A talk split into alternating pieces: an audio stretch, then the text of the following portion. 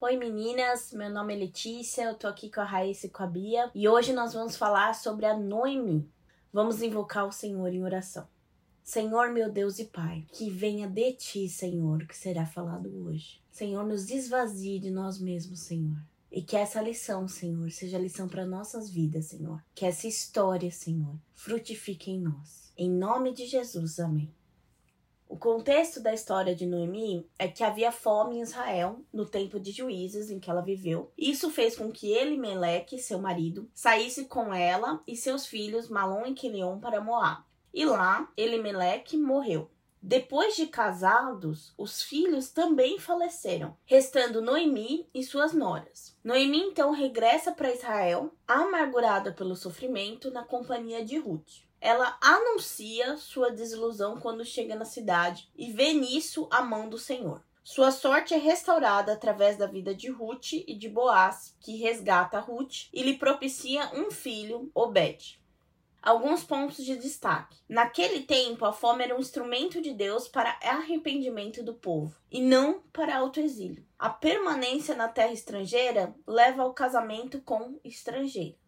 Deixando claro, apesar do equívoco da permanência e do casamento, porque isso foi um equívoco, Noemi é identificada como uma mulher do Senhor, que despertou o amor das suas noras por ela e por seu Deus, apesar da diferença cultural inicial. Então, pode não ter sido uma boa razão dela ter ido e ficado, mas, apesar disso, ela era uma mulher do Senhor, que conseguiu inspirar o Senhor na vida dos seus. Noemi, quando voltou, ela só via seus equívocos e via seu sofrimento como punição de Deus. Proferia-se amargurada, mas ela já havia sido perdoada, e o plano de redenção de sua vida e de Israel estava a caminho.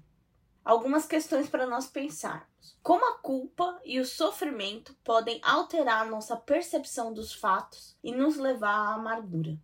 Será que conseguirmos ver além e esperar em Deus a redenção já veio. É Cristo, é cruz. Será que ela tem sido eficaz em nossa vida para evitar a amargura com o sofrimento? É, acho que Noemi estava no meio de uma bola de neve, né? Numa, numa, num contexto assim que começou lá atrás com ele saindo da terra. O Hernandes Dias Lopes fala isso no livro Fome de Deus, ele fala muito sobre quando a família de Noemi deixa a terra prometida, né, num contexto assim de desespero, de desesperança e vai para a terra de Moab. E eu acho que todo esse desespero desde o início, ainda chegar numa terra que ela sabia que aquilo não era aprovado por Deus, né, ficar no meio de um povo que ela sabia que não era o lugar que ela devia estar, com costumes que ela não devia estar convivendo. E agora, assim, em vez dela se arrepender, né, de, poxa, ir daqui para frente, como é que vai ser, né? Como é que eu vou viver aqui? Acho que ela foi montando assim, entulhando, né, esses sentimentos, o de desespero, de tristeza e quando essas coisas acontecem, eu acho que é muito difícil para ela enxergar como consequência das decisões dela e ela começa a enxergar como pura punição do Senhor. E isso acontece muitas vezes na nossa vida também, né? Coisas difíceis acontecem, coisas muito difíceis acontecem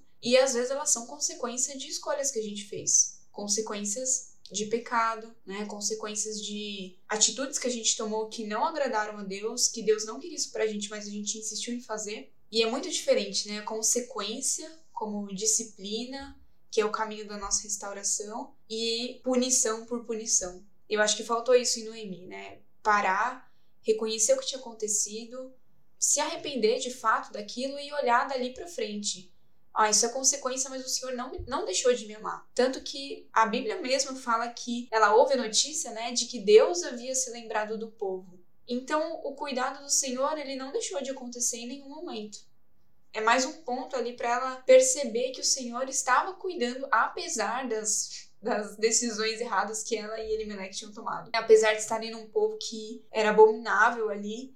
E isso muda tudo, né? A gente pensar, nossa, isso é punição por punição ou o Senhor tem um propósito com isso? É porque todas as consequências do nosso pecado, elas nos levam para algum lugar, para a gente se aproximar mais do Senhor. É sempre assim, né? É a didática do Senhor. Todo pecado ele tem consequência, as escolhas têm consequência, mas o fim disso é nos levar para perto do Senhor. Onde abundou o pecado, superabundou a graça. E uma coisa que me chama atenção nessa história, Ra, igual você comentou, é que os erros dela, né, as escolhas dela levaram ela a tudo que ela viveu, por mais triste que fosse. É, mas além disso também, é, a partir do momento que ela entende, por exemplo, nós entendemos que apesar disso, quando a gente busca Deus, a gente se arrepende é verdadeiramente de coração, Ele nos perdoa, né?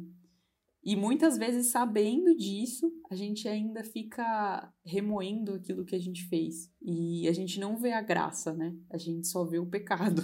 E a gente assim, erra também em subestimar a graça do Senhor, né?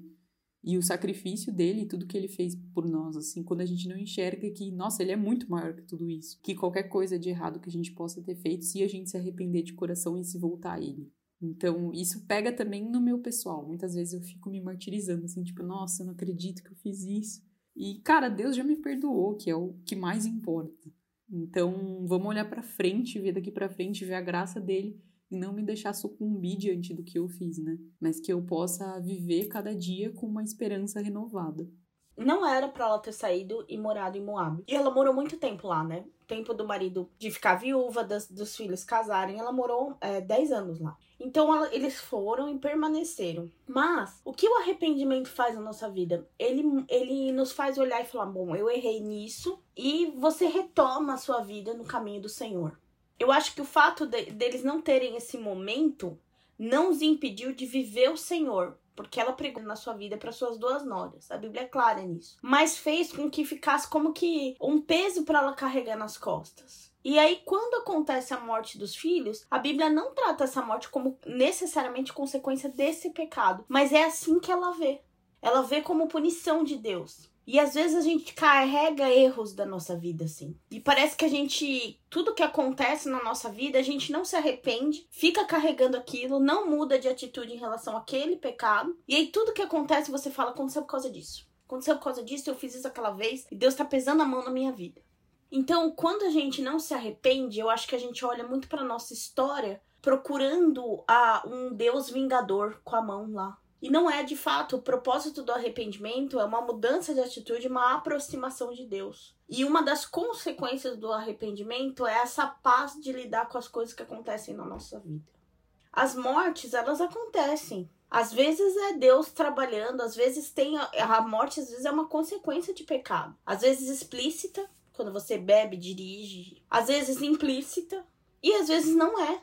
Mas quando a gente está em paz com Deus, a gente consegue analisar isso e ter aquela disciplina do Senhor. Foi isso, eu me arrependo e eu mudo o fluxo. O mundo prega que ah, você não tem que se arrepender de nada, como se arrependimento fosse uma coisa ruim. Mas não é. Arrependimento é libertador. Libertador. Reconhecer que você não fez o que Deus queria, reconhecer o pecado, o erro e mudar é libertador. Porque quando você se arrepende, você já não é mais a mesma pessoa que cometeu erro.